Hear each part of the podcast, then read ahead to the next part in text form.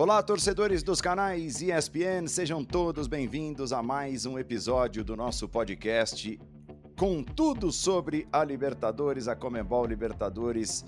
É quem domina, o Glória Eterna que entra em mais uma semana, imaginando, claro, muita emoção. Afinal de contas, nós teremos a segunda rodada da fase de grupos da Libertadores acontecendo nesta semana, com vários e vários jogos transmitidos pelos canais ESPN e Star Plus. Eu estou muito bem acompanhado com o Tetrazinho, com Oswaldo Pascoal, são os comentaristas desta edição do Glória Eterna. Sejam todos bem-vindos, lembrando que a nossa hashtag Libertadores na ESPN segue aberta para você participar ao longo da semana. Você participa indiretamente, mas vai construindo a história desta novidade que é o podcast Glória Eterna, mais um produto, digamos assim, dos canais esportivos da Disney. Olá, Pascoal, seja bem-vindo. De cara, Pascoal, eu quero saber de você qual foi o destaque positivo e o destaque negativo da primeira semana da fase de grupos da Libertadores. Tudo bem, amigo? Tudo bem, Paulo? Um abraço para você. Daqui a pouco conosco o Zinho também, que é um grande prazer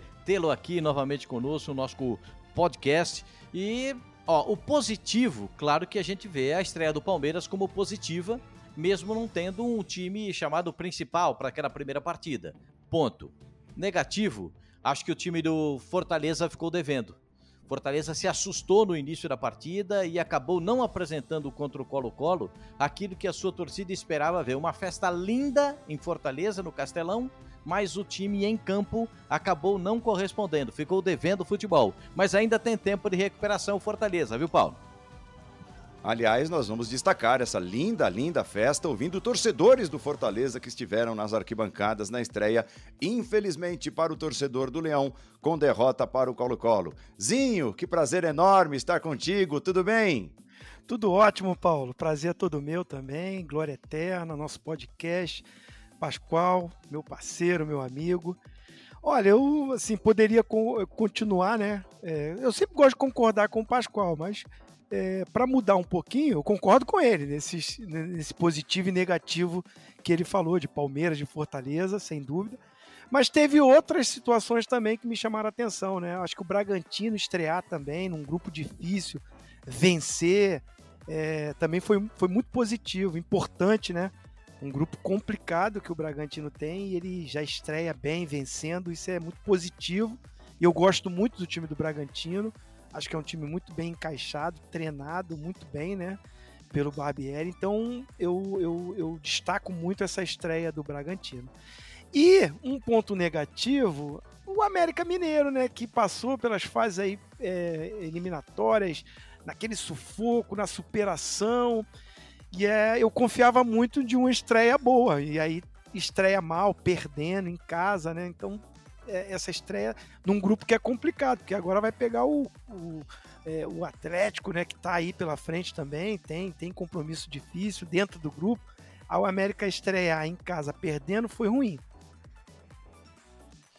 Ah, foi mesmo. Agora vai ter de correr atrás, né? Principalmente para esses times que estão Debutando na fase de grupos da Libertadores, é, Fortaleza, América, times citados pelos nossos comentaristas, é importante demais conquistar os pontos dentro de casa. Eu vou na linha dos dois, né? Quem sou eu para discordar de Oswaldo Pascoal e Zinho? Ah, foram muito bem aí no balanço. Bragantino positivo, Fortaleza negativo, Palmeiras positivo. E por falar em Palmeiras, destaque positivo nós perguntamos qual foi o craque da primeira rodada lá no ESPN Brasil, que é a nossa arroba no Twitter, o nosso endereço no Twitter, e o fã de esportes elegeu Rafael Veiga do Palmeiras, o craque da primeira rodada com 53% Rafael Veiga leva essa eleição. Mateuzinho do Flamengo ficou em segundo com 30%. O Leandro Dias, atacante do Estudiantes, 9%, o terceiro mais votado. E o Martim Silva do Libertado Paraguai ficou com 8%. Então vamos ouvir Rafael Veiga, eleito pelo fã de esportes dos canais ESPN, o craque da primeira rodada da fase de grupos. Perde a bola o Chacon, a Twista faz o passe, vai dali, Veiga bateu! Gol!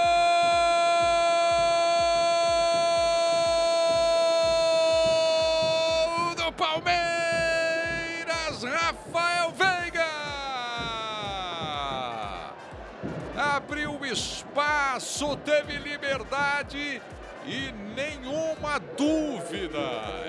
Encheu o pé, Rafael Veiga, botou lá dentro, tá lá. E já que estamos em ritmo de Rafael Veiga, hora de falarmos do Palmeiras. Transmissão ao vivo nesta terça-feira, diretamente do Allianz Parque, às 9h15 da noite, tem Palmeiras e Independiente Petroleiro. No jogo contra o Tátira, meus amigos, o Abel poupou 7, 8 dos seus jogadores titulares e tem pela frente agora, em tese, o adversário mais fraco do grupo. De repente pode ser uma boa, até pelo calendário inchadozinho, o, o Abel continuar com essa filosofia de de repente não colocar exatamente todo o seu time titular em todas as partidas da fase de grupos da Libertadores, pensando também num bom início de campeonato brasileiro, até pela derrota para o Ceará, a surpreendente derrota no último sábado? É, esse foi o detalhe, né, Paulo? É, é, perder na estreia do Brasileirão dentro de casa é, pode fazer que o, com que o Abel né, é, mantenha essa, essa filosofia. Ele, ele poupou porque vinha de conquistas, vinha de desgaste, vinha de comemoração de Campeonato Paulista, uma virada histórica né, contra o São Paulo, aquele 4 a 0 uma festa lindíssima, um show né, no Allianz Parque. E aí ele poupou alguns jogadores, é claro que mantém sempre uma base, né? Jogadores importantíssimos, fundamentais. Você vê que o Rafael Veiga eleito aí o craque da primeira rodada. Mas perde para o Ceará na estreia, tem um compromisso em casa, teoricamente, contra a equipe mais fraca. Isso, é, sem dúvida, traz com, com que o Abel possa repetir essa filosofia. Porque tem um elenco muito bom, o elenco é muito forte. O elenco do Palmeiras, quando saiu o sorteio, Paulo, eu falei, ó, é, é grupo para o Palmeiras buscar a melhor campanha na fase de grupo para ter vantagem é, em toda a competição. E para isso ele tem que contar com o seu elenco. E eu acho que o elenco do Palmeiras é suficiente para vencer e vencer bem esse jogo em casa, né, no Allianz Parque, com a sua torcida, né, com o apoio do torcedor. Eu acho que o Abel tem que manter e é a possibilidade dele manter sim essa coisa de poupar alguns jogadores. Diga, Pascoal. É, eu também vejo dessa forma, né? Até porque existem alguns jogadores que demonstraram muito cansaço nessa partida contra o Ceará. Aliás, o jogo do Palmeiras contra o Ceará não, não parecia ser o Palmeiras, né? Nem sequer aquele Palmeiras que perdeu para o São Paulo. Um time meio que esgotado, meio sem raciocínio, sem iniciativa de jogadas, jogou no automático e acabou perdendo ponto. Tentou uma reação no final, claro, porque tem bons jogadores. E eu também acredito que o Abel, o Abel deu uma declaração depois do jogo que para mim não foi surpreendente, né? Ele tem só 24 jogadores no elenco profissional. Então, o Vini Mesh ele tem que recorrer às, às categorias de base para poder se reforçar e colocar alguns meninos dentro de campo para jogar. Alguns jogadores têm, estão entrando mais do que outros, né? Então a gente está vendo já também uma terceira onda de renovação no time do Palmeiras. Vai enfrentar um adversário que cá para nós é, é um adversário que tem que ser repensado. Talvez jogando em Sucre, com 3.400 metros acima do nível do mar, o Palmeiras possa ter alguma dificuldade porque é bem alto. Não são 3.660 metros onde fica o estádio em La Paz, não são 4.100 metros quando você vai jogar em Ururo, mas são 3.400 metros. Talvez lá o Palmeiras possa ter alguma dificuldade contra o Independente Petroleiro. Sabe quem tem o Independente Petroleiro como atração para o jogo? Churi hum. Cristaldo, lembra dele, do Cristaldo? Que foi até Sim. um dos artilheiros no início da Arena do Palmeiras. Eu acho que ele vai ter um sentimento diferente também para esse jogo diante do Palmeiras nessa terça-feira. Estaremos lá acompanhando o Palmeiras de pertinho, em loco, nessa partida aí, que vai ser um grande jogo aqui nos canais Disney, Paulo. Ah, muito legal, muito legal. A nossa cobertura promete. O Cristaldo meteu um gol na primeira rodada. O Petroleiro conseguiu empatar com o Emelec por 1 a 1. Mudamos de grupo, tem Flamengo também. No meio desta semana vai enfrentar o Tajeres de Córdoba. É duelo Brasil e Argentina, são os dois vitoriosos da primeira rodada que se cruzam, mas o torcedor do Flamengo muito mais do que de olho na tabela, de olho na matemática do grupo que favorece, né, até por tudo que o Flamengo representa neste grupo, por ser muito mais forte em tese que os seus rivais. Torcedor está se perguntando, Zinho, depois da primeira rodada do Campeonato Brasileiro, dá para enxergar evolução? O time do Flamengo melhorou desde a estreia e a vitória 2 a 0 para cima do Sporting Cristal, onde veio o resultado, mas a atuação não agradou? É, no, no jogo do Campeonato Brasileiro, o, o, Flamengo, assim, num jogo, num geral, eu achei superior ao Atlético Goianiense. É, mesmo jogando fora de casa, propôs mais o jogo, né? É, tomou mais a iniciativa. É, o normal né, das equipes que têm um elenco mais poderoso, né, como é Palmeiras, Flamengo, Atlético principalmente, o Corinthians agora se reforçando muito, é, são, são equipes que quando jogam contra aquelas equipes de meio de tabela, que é o caso do Atlético Goianiense, vai esperar mais o Atlético Goianiense, vai explorar contra-ataque, mesmo jogando em casa, vai se fortalecer taticamente. Então o Flamengo é, ele, ele levou sustos, o Atlético Goianiense teve chances para até matar o jogo, mas o Flamengo fez um jogo, na minha, na minha ideia, né, no meu, na minha análise, até melhor do que fez vencendo na Libertadores. Ou seja, foi fora de casa, ganha o jogo, mas não me convenceu né, contra o Esporte Cristal. Agora, contra o Atlético Goianiense, que ele empata, ele até jogou um jogo melhor. Mas não o suficiente para encantar, para dizer que o Flamengo já é um grande favorito. No grupo ele é é muito melhor. Os jogadores que o Flamengo tem, o elenco que o Flamengo tem, proporciona que o time vença mesmo não jogando bem, mesmo não estando no seu melhor momento. O Paulo Souza ainda não encontrou isso. Não encontrou para mim o time e a, a formação tática. É confuso, é confuso o esquema tático dele. Muita gente discute com três zagueiros, se é quatro zagueiros, se é isso, se é aquilo. Ele mesmo agora deu entrevista, discutiu até com, debateu com um jornalista. Ué, quando você viu que eu joguei com três zagueiros? Em qual momento do jogo? Ofensivamente, defensivamente? Eu tenho a minha opinião, já dei, Paulo. Para mim, ele defende com linha de quatro. Sim. Ele, quando tem a bola, na construção de jogo, ele tem uma linha de três. Que geralmente é com um jogador pelo lado esquerdo, que é o Felipe Luiz, que não é zagueiro, que é lateral. Aí, nesse jogo contra o Atlético Goianiense, foi o Léo Pereira. Então, essa confusão que o jornalista perguntou ao Paulo Souza, eu tenho certeza que os jogadores também têm. Então, nessa confusão, nessa, nesse não entendimento tático, o Flamengo ainda não joga o seu melhor jogo, o Flamengo ainda não atua é, convincente para me dizer que é o favorito para ganhar a Libertadores. Vai classificar, porque no grupo ele é melhor, pelos valores individuais. Mas o Paulo Souza ainda não encontrou o time, ainda tem muitas dúvidas e a pressão e a cobrança externa do torcedor e de nós também da imprensa contribui para que o Flamengo, os jogadores não tenham essa confiança para desenvolver o seu melhor futebol, na minha opinião. Em busca então da segunda vitória, o Flamengo na segunda rodada, assim como o Galo. E tem clássico, tem Atlético e América em Belo Horizonte. O jogo acontece na quarta-feira. O Galo venceu a primeira partida. O América, já citado, destacado pelos nossos comentaristas, perdeu, foi derrotado dentro de casa. Vamos às informações das duas equipes. Primeiro, o Atlético, com você diretamente de Minas Gerais, Vinícius Nicoletti.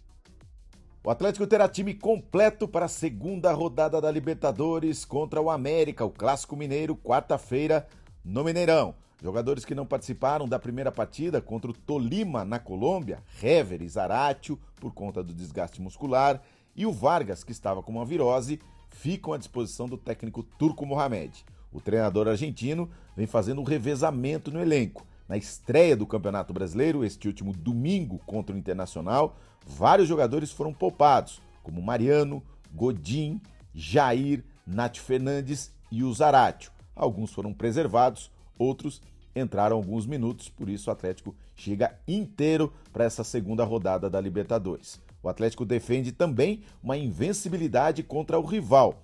São 19 jogos sem perder por América. A última derrota foi em 2016. Seis anos sem perder por América nesse período, 14 vitórias e 5 empates.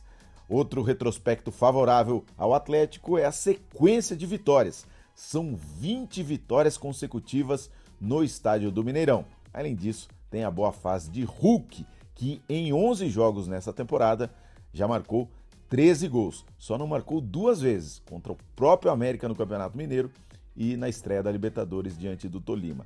No mais, o Hulk sempre comparecendo, então fica essa expectativa aí se o Hulk vai marcar novamente. O provável time do Atlético, o time base para essa segunda rodada, tem o Everson no gol, Mariano, Godin, Júnior Alonso e o Guilherme Arana. No meio-campo, Alan, Jair e o Nath Fernandes. No ataque, Zaratio, Hulk e o Keno ou o Vargas podendo aparecer na equipe aí seria uma opção do técnico turco Mohamed nesta segunda rodada de Libertadores no Mineirão. Agora as informações do América. Seguimos em BH. Diga lá, Vinícius. Já o América vive um momento conturbado e agora sem técnico. O técnico Marquinhos Santos foi demitido depois da derrota para o Havaí na estreia do Campeonato Brasileiro. Time vem sofrendo muito com a falta de gols. Em 19 jogos nessa temporada, marcou apenas 16 vezes. Em 5 jogos da Libertadores, 3 gols. E mais uma vez não terá o atacante Wellington Paulista, que segue machucado.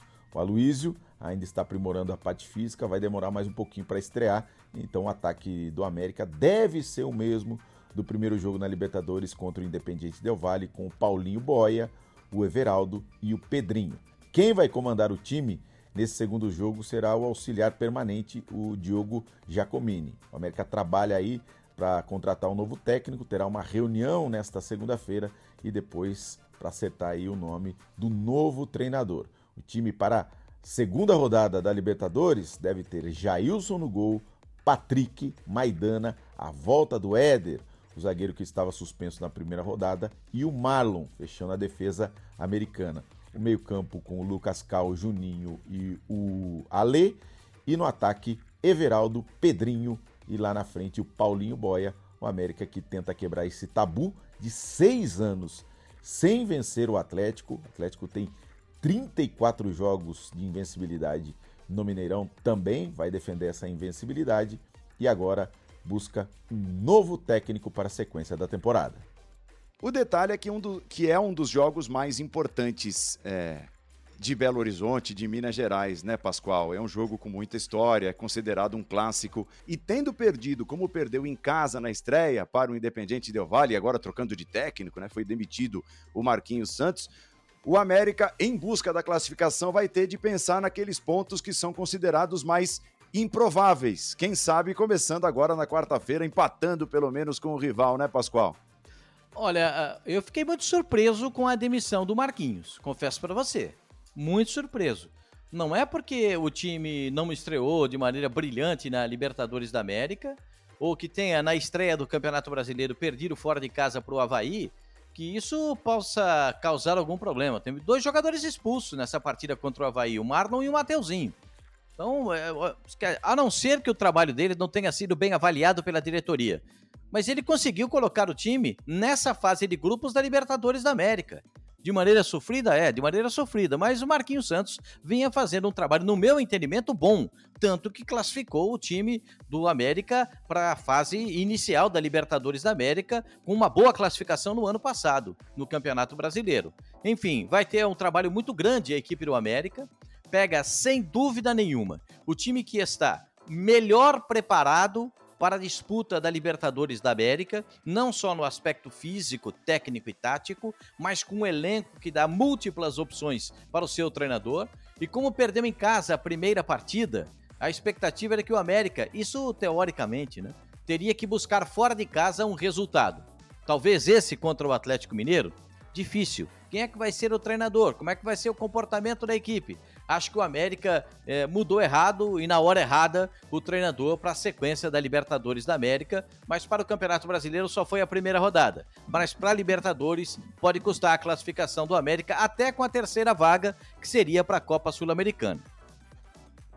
E o Atlético, com seu elenco completo, como disse o Vinícius Nicoletti, começa muito forte, venceu no Campeonato Brasileiro, venceu na Libertadores e corre atrás de mais uma vitória agora na segunda rodada. Na quarta-feira também nós estamos passeando pelos dias, né? Começamos na terça, chegamos à quarta, tem Corinthians e Deportivo Cali Corinthians e Deportivo Cali ao vivo na ESPN e no Star Plus a partir das nove da noite. A estreia do Corinthians em sua casa diante de sua torcida. O Corinthians que deixou boa impressão na estreia, na primeira rodada do Campeonato Brasileiro. O Deportivo Cali bateu o Boca Juniors na primeira rodada da fase de grupos da Libertadores, não está bem no Campeonato Nacional, inclusive matematicamente no último final de semana deu adeus a possibilidade de conquistar o título do primeiro turno, né? São dois títulos por temporada lá não vai bem. Tem o Dudamel, que foi técnico do Galo no banco de reservas, o, o Ione Gonçalves, que vestiu brevemente a camisa do Corinthians, inclusive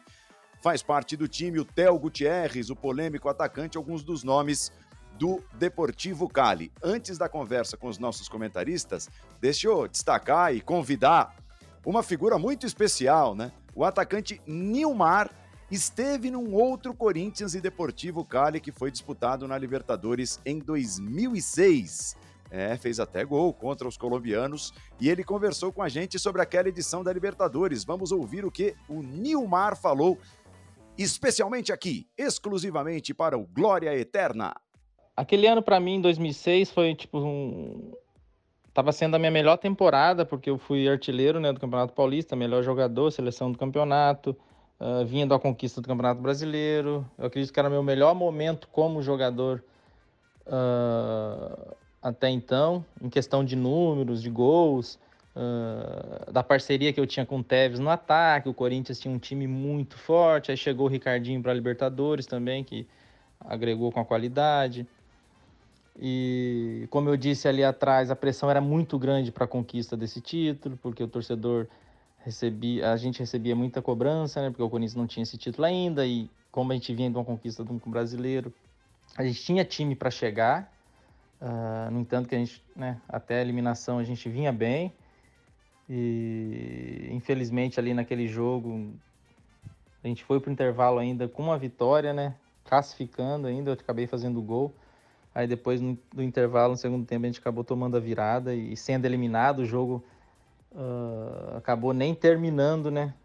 No tempo normal, com aquela coisa da torcida invadir o campo.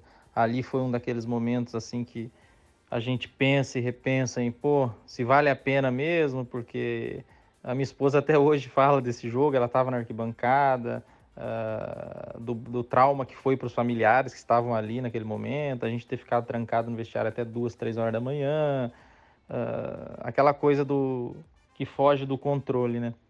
Mas foi muito triste ter sido eliminado, porque nosso time era muito bom, a gente estava bem na competição. Uh, eu acredito que eu tenha feito 5, 6 gols naquela competição, o mesmo número de gols do nosso grande Fernandão, que foi artilheiro da competição, se eu não me engano, na época. Uh, e aí terminar daquela maneira, do jeito que foi.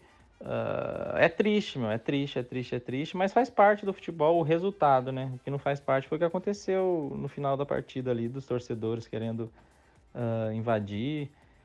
E infelizmente não foi, não deu, né? Então eu não só contra o Deportivo Cali, né? Os jogos da Libertadores, acredito que eu fiz bons jogos naquele ano. E o time estava muito entrosado, eu com o Tevez ali na frente, a gente acredito que o Tevez também fez gol nessa partida, né? Foi 3 a 0, se eu não me engano. E, e com apoio da torcida também, que uh, no Pacaembu com eles ali apoiando era muito difícil a gente perder. É um estádio que eu tenho um carinho muito grande assim, eu gostava muito de jogar ali. Uh, apesar de saber que o Corinthians necessitava e precisava de um estádio, né? Hoje fico feliz de saber que eles já têm um, um, estádio próprio, né? Que o torcedor merece, né? O tamanho que o Corinthians tem hoje. Mas é isso. Felizmente saímos fora daquela competição, foi ali que acabei me lesionando logo em seguida, né? Depois de sair fora da Libertadores, foi onde eu tive minhas duas lesões do, do joelho cruzado, que acabou interrompendo a minha passagem pelo clube. O Nilmar disputou duas Libertadores, 2006 pelo Corinthians, né, aquela confusão, jogo contra o River, para lá de tumultuado, e jogou em 2015 com a camisa do Internacional, chegou até a semifinal. Como o Nilmar vê a competição, como enxerga a participação de um jogador de futebol na Copa Libertadores, na Comembol Libertadores? Só joguei duas, né? Gostaria de ter jogado mais até. Eu sempre brinco que eu saí sempre no filé mignon, né? Que no Inter eu saí eles ganharam. Depois eu saí de novo eles ganharam. Mas é uma competição diferente, né, para nós aqui. A gente valoriza muito isso. E eu joguei numa geração minha lá que lá atrás o River era muito forte, né? É, Boca muito forte, dominava, né? Então hoje a gente vê diferente, né? Hoje o nosso futebol, o Brasil, tá, tá dominando. E eu acredito muito hoje na, na parte de formação de elenco também, né? Porque é uma competição, apesar de ser mata-mata, você chega a momentos que está jogando competição interna, viagens, e se você tiver uma estrutura boa, que é o caso do Palmeiras, a gente vê ter conquistado dois títulos seguidos, é por uma estrutura, um, um aporte financeiro que é muito importante no futebol hoje, que a gente está vendo aí grandes clubes assim. A gente viu o Corinthians quando se reestruturou, conseguiu conquistar a Libertadores. A gente vê o Palmeiras aí conquistou o Flamengo, reestruturou, conseguiu conquistar. Então, é uma competição gostosa de se jogar. Não acho assim que mudou assim, claro, que agora com essa do VAR, uh, as tecnologias, substituições, mas a parte física, acredito que o futebol que mais vem evoluindo assim, além da parte financeira também, a parte física está muito, muito, muito forte. Hoje não tem espaço mais para quem não treina na minha geração ainda, no início da minha carreira, tinha vários jogadores que não treinavam, chegava o dia do jogo e jogavam bem. Hoje não tem espaço para isso mais, né? o futebol não permite isso mais. O esporte de alto rendimento né, não permite, não tem espaço para isso mais. É, só que tem o outro lado da moeda e o Nilmar viveu isso também. O nível de cobranças. Ele viveu no Corinthians grandes momentos, como a conquista do título brasileiro, mas também passou por períodos bem críticos, como foi exatamente a eliminação para o River Plate na Libertadores. E ele fala sobre a, a cobrança, a pressão dos torcedores, que até tem ultrapassado alguns limites recentemente. Então, falar de Corinthians e torcida, né? Acho que não tem como separar uma coisa da outra, né? O torcedor corintiano, ele é fanático, ele é louco mesmo, como diz a própria música. Uh, eu sempre digo que eu vivi no Corinthians, dentro do futebol, para mim foi o maior aprendizado, que eu vivi todas as emoções possíveis, né, em relação jogador e torcida. Uh, só que a gente, infelizmente, está em 2022 hoje, tem coisa que está acontecendo até hoje que, no meu ponto de vista, falta uma punição mais severa, uh, porque senão vai acontecer algo muito sério. Porque está passando aquela coisa da cobrança dentro do estádio, uh, natural e normal do torcedor apaixonado. E chega a ser triste, né? Que a gente, como eu disse, vê que não evoluímos em nada, apesar de saber que o Corinthians hoje é diferente do meu Corinthians da época, né? Eu joguei num Corinthians que não tinha estádio, o centro de treinamento era duas, dois containers no Parque Ecológico, a gente treinava muito no Parque São Jorge, não tinha centro de treinamento. E depois da era Ronaldo é outro Corinthians, é um Corinthians que conquistou a Libertadores, que era o título tão almejado pelo torcedor, e com essa cobrança excessiva que existia, que hoje eu consigo ver os próprios atletas que disputaram Libertadores antes da conquista, sempre um clube grande quando entra nessa competição tem essa pressão, né, de conquistar o título, mas no Corinthians era uma pressão anormal no meu ponto de vista hoje. Né? Acredito que isso possa ter atrapalhado também o Corinthians não ter conquistado essa competição uh, em temporadas anteriores, apesar também de enxergar que antes tinha vários clubes também muito fortes, e, como River e Boca, que dominaram né, naquela geração. Uh, mas o torcedor eu vejo que é muito importante estar do lado. Então eu joguei, tive dentro de campo com o apoio deles, tive fora de campo com a pressão essa que ultrapassa uh, a parte do futebol, já vai na parte pessoal, de família e tudo mais. Então acho que isso aí é uma coisa que precisava ser banida, não só com o Corinthians, né, como qualquer clube do futebol brasileiro. Está muito triste os últimos acontecimentos hoje.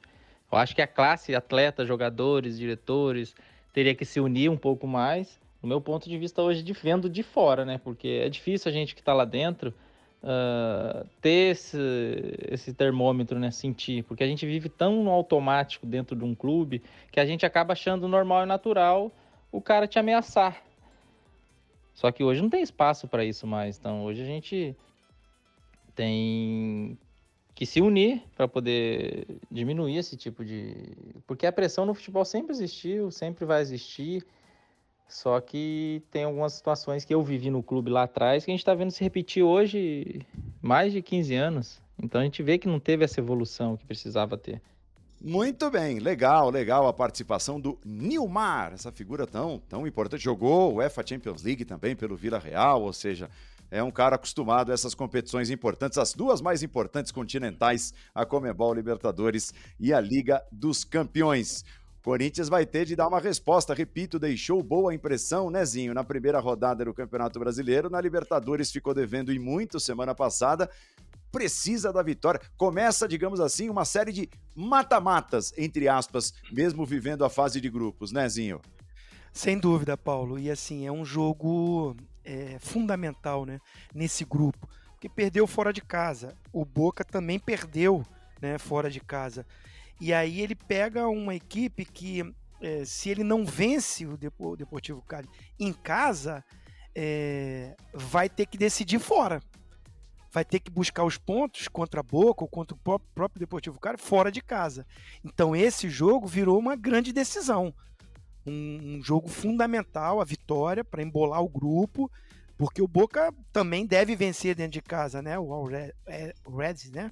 Então, é, é, o Corinthians tem que se aproveitar da boa estreia no Campeonato Brasileiro, fora de casa, principalmente o primeiro tempo muito bom do William, do Paulinho, que foram substituídos. Ah, talvez um pouco de desgaste, ou já pensando nessa decisão. De repente o treinador, né, ele, ele já olhou Opa, tô 3 a 0 aqui, primeiro tempo, esses caras estão voando, vou segurar, vou poupar, já pensando na decisão da Libertadores, que esse sim é o grande jogo. Então o Corinthians e o seu torcedor tem que se unir, esses protestos têm que ser cessados, principalmente da forma que foi, ridículo, né? As, as, as agressões, a intimidação via redes sociais, né? Infelizmente, ameaças que essas pessoas sejam punidas, mas que traga uma paz agora. Esse momento é de união, de dar as mãos, porque é o jogo fundamental para o Corinthians vencer e aí sim buscar uma classificação, porque o grupo complicou perdendo fora de casa. Mais informações da preparação corintiana com o nosso repórter Flávio Ortega. Bem-vindo ao Glória Eterna, Ortega. Fala, Paulo Andrade, todo mundo que está ligado aí no podcast. É, Claro que a vitória contra o Botafogo na estreia do Campeonato Brasileiro dá uma tranquilidade maior, pelo menos 72 horas de paz, né, desde o apito final lá no Rio de Janeiro e o início do jogo dessa quarta-feira, que mesmo sendo segunda rodada da fase de grupos, já é considerado uma final para o Corinthians, porque depois ainda tem dois jogos contra o Boca, dentro e fora, e o resultado na Bolívia foi o pior possível. É, deu tudo certo na estreia do Brasileirão, não, Paulo? Porque é, conseguiu o Vitor Pereira preservar o Renato Augusto, então o Renato Augusto sequer entrou em campo, é um jogador que precisa estar tá bem, né, para poder realmente ser aquele cara diferente do meio de campo.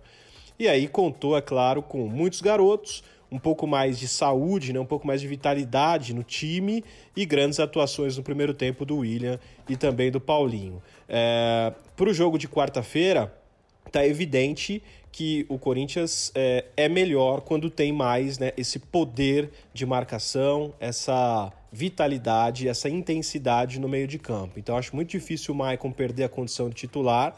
Eu acredito que ele continue no time. E aí, acho que é, é, o, o, grande desafio do Vitor Pereira é esse, né? É, ele tem muita qualidade e pouca intensidade com Paulinho e Renato Augusto juntos. O Juliano já perdeu, inclusive, espaço há muito tempo, justamente por causa disso. Então, é, o que fazer? Volta o Renato, sai o Paulinho. Seria algo um pouco mais lógico para o jogo de, de quarta-feira. E lá na frente também o Roger Guedes, mais uma vez, ficou provado que não consegue é, jogar de centroavante. Então, ele sequer relacionou o Júnior Moraes para utilizá-lo na quarta-feira, ou ele vem de novo com o Jô como foi na Bolívia. Então são muitas as dúvidas. Fato é que essa vitória foi muito importante. É, lá dentro, o Vitor Pereira é, blindou os jogadores depois de tudo que aconteceu das ameaças, das cobranças, dos protestos. Então eu imagino que é, essa vitória contra o Botafogo deu um respiro, deu uma paz momentânea que pode continuar ou não, dependendo do resultado dessa quarta-feira. Estaremos juntos, Paulo Andrade, com muita satisfação, uma honra. Então, a quarta-feira nos vemos na Neoquímica Arena, no Star Plus, na ESPN, com este Corinthians e Deportivo Cali. Forte abraço. Pois é, e na quarta-feira, no mesmo horário de Corinthians e Deportivo Cali, tem River Plate e Fortaleza. Transmissão ao vivo ESPN 4 e Star Plus, River Plate e Fortaleza. Frustração. Foi esse o sentimento que ficou na primeira rodada para o Fortaleza, derrotado pelo Colo-Colo. Depois de uma incrível festa na torcida, o resultado não veio e agora o desafio é maior, é o River Plate fora de casa no Monumental. Nós conversamos com o Vitor de Vasconcelos e com o Carlos Jefferson, dois dos responsáveis pelo espetáculo na arquibancada. Foi lindo, lindo que fez o torcedor do Fortaleza na estreia. E eles falam dos bastidores da montagem do mosaico e da viagem a Buenos Aires. É, a gente fechou que íamos fazer um mega mosaico permanente logo após o jogo contra o Bahia no Brasileiro de 2021. Quando a gente acabou o campeonato, que a gente se reuniu, a gente falou, a gente vai fazer um mega mosaico permanente na Libertadores. É, na produção eram, foram 50, 60 pessoas costurando. Então foi um trabalho muito, muito longo, muito cansativo, mas no fim é, há essa recompensa. Infelizmente a vitória não veio, mas é, acho que o mundo vai lembrar por muito tempo da festa que a gente fez. A gente, na última quarta-feira, nós chegamos no Castelão, adentramos e fizemos a montagem com cerca de 60, 80 pessoas. E essas pessoas trabalharam incansavelmente até 5 horas da manhã. Tem, tinha gente que estava saindo direto do trabalho, direto do, da, do seu estudo, direto para o Castelão. E depois do Castelão já foi saindo direto para casa para tomar banho e ir virado mesmo trabalhar e essa é a nossa pegada. É, a gente trabalha realmente por amor, não temos nenhum retorno financeiro e nem queremos, até porque o nosso maior privilégio é fazer essas festas para o Fortaleza e ver essa repercussão mundial para a gente é uma coisa que nos fortalece cada vez mais. Graças a Deus, na arquibancada deu certo, como eu falei, no campo. Infelizmente a vitória não veio, mas esperamos que nos próximos jogos ocorram a festa na arquibancada e a vitória no campo. Com relação a, a é, o jogo contra o, River na Argentina, tem um ônibus de torcedores do Fortaleza que saiu de Fortaleza na sexta-feira rumo à Argentina. Serão quatro, oito dias de viagem ao todo, quatro para ir, quatro para voltar. É, muita, muita gente mesmo vai de avião. Creio eu que no Monumental de Núñez terão fácil, fácil, 2 a 3 mil torcedores do Fortaleza. Esperamos que consigamos a classificação e quem sabe, numa possível oitava de final, mais um show de repercussão mundial. Pascoal, a gente falava sobre o América, né, que perdeu em casa para o Independiente Del Vale, mais ou menos vale o mesmo para o Fortaleza. A busca por pontos, os chamados mais improváveis, é, e tem o seu duelo mais difícil, logo na segunda rodada, enfrentar o River Plate no Monumental. Para todos os outros times do grupo, será esse o jogo mais difícil, sem dúvida, né, Pascoal? É, eu acho que esse é um jogo muito complicado, né? Porque o River Plate vai sentir alguma coisa diferente quando for jogar no Castelão, né?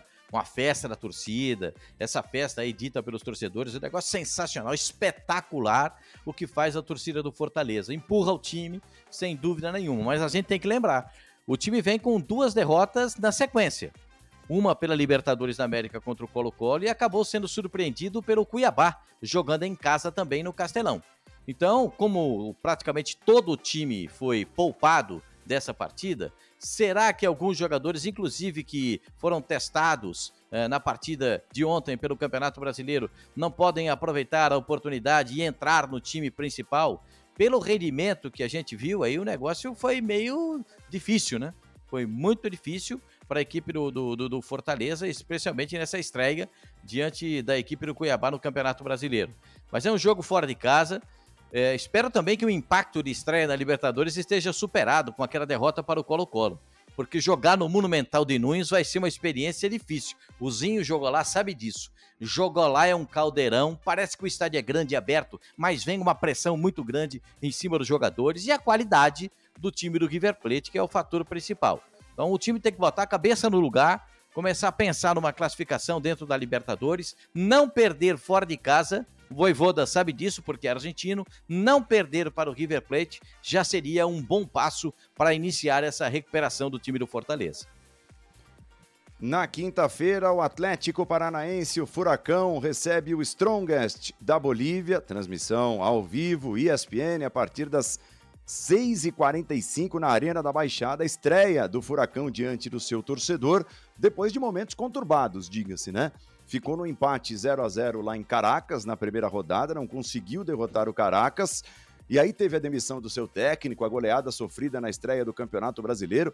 Ainda é um time em formação, jogadores foram contratados, alguns estão estreando e outros nem estrearam é, é, mais uma luta que o Furacão tem de enfrentar, né, Zinho? Agora sem técnico, né? Pelo menos no momento da gravação desse podcast não tem um técnico substituto do Alberto Valentim e com esses jogadores entrando no time, quer dizer, tem de se acertar com o calendário já em andamento e partidas tão importantes a começar por essa da quinta-feira contra o Strongest.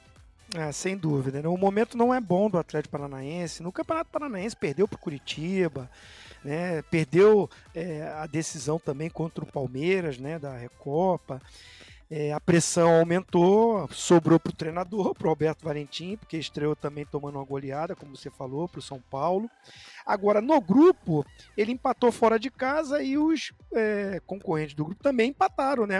O Strong também com o Libertar. Então tá Foi. tá todo mundo igual. Então agora é fundamental, jogando em casa, tem que somar os três pontos. Aí assim, vence, faz o seu dever de casa, mesmo com as dificuldades.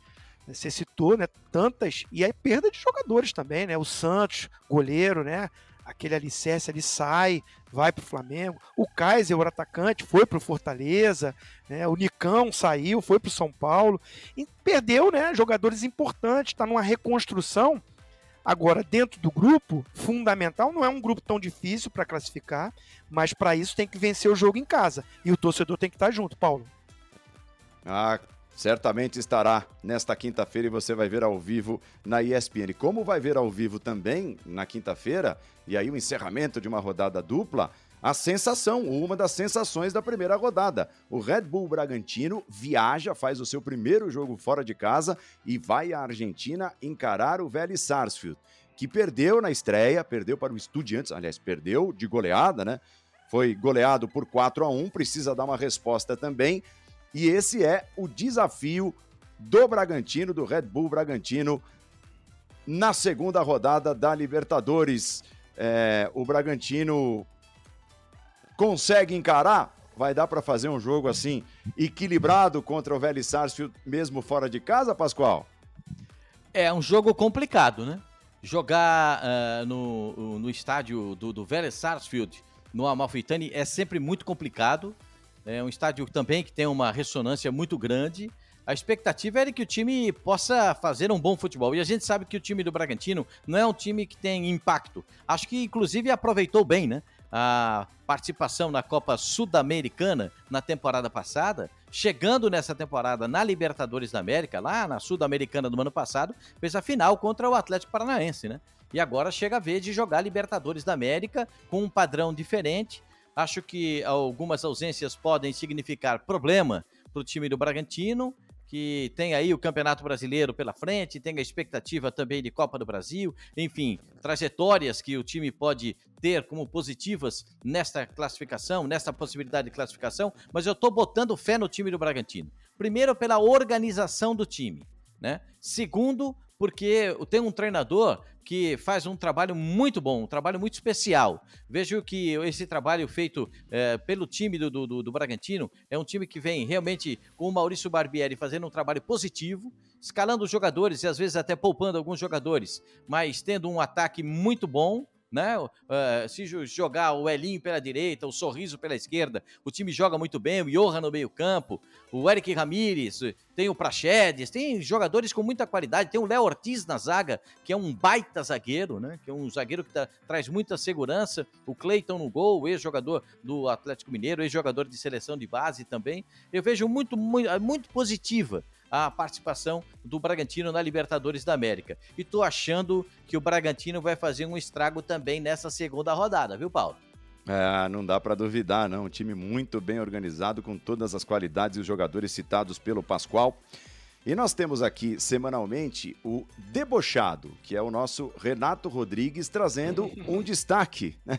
pegando carona nesse excelente bordão do nosso João Guilherme.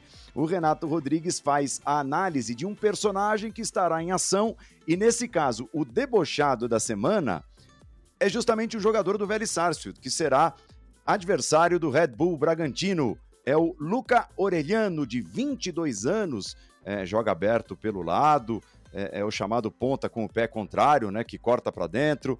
É o camisa 10 de El Fortin, o destaque de Renato Rodrigues no debochado da semana. Fala rapaziada, hoje a gente vai falar de Luca Aureliano, jogador do Velho Sarsfield que enfrenta o Red Bull e é um menino aí pro Red Bull ficar esperto, ficar de olho, porque é um jogador com uma capacidade, principalmente no enfrentamento, no drible, muito grande. É um jogador ainda muito jovem, 22 anos, nasceu no, no ano de 2000, é o camisa 10 desse velho Sarsfield, joga pelo lado direito, sempre muito aberto, mas é canhoto, então sempre buscando a jogada por dentro, a finta para dentro para finalizar, achar passe. É um jogador ainda muito jovem que vem oscilando, é verdade. Na temporada passada acabou perdendo a posição, mas nesse ano está sim jogando bastante. É, dos nove jogos que teve o Vélez é, na Copa da Liga Argentina, ele foi titular em sete, tem um gol marcado e tem uma média de duas grandes chances criadas por jogo. Ou seja, é um jogador que está sempre buscando essa bola para os companheiros, esse passe. É, é um menino que ainda vai melhorar muito, se espera muito dele nos próximos anos. Então é jogador aí para o Red Bull, para o Maurício Barbieri ficar bem esperto. Certo, rapaziada? Um abraço, valeu! Valeu, Renatão. Então, olho nele, né? No Orelhano. Jogador de 22 anos estará em ação, possivelmente, provavelmente, contra o Red Bull Bragantino. E os sobreviventes, hein? Dançamos, Zinho. é, a decepção Fortaleza, né? Foi. Nos surpreendeu, né? Negativamente. Dançamos juntos com Fortaleza. Dançamos, dançamos. Na primeira rodada toda aquela empolgação, mosaico, Guinness Book e tudo mais, e não adiantou. E o Fortaleza, infelizmente, perdeu e nos levou junto. Estamos eliminados, Zinho e eu, assim como Paulo Calçade, que foi no Olímpia, Zé Elias, que apostou no Boca Juniors na primeira rodada. Mas temos quatro sobreviventes, entre eles Oswaldo Pascoal, que cravou a vitória do Galo fora de casa na primeira rodada, hein, Pascoal?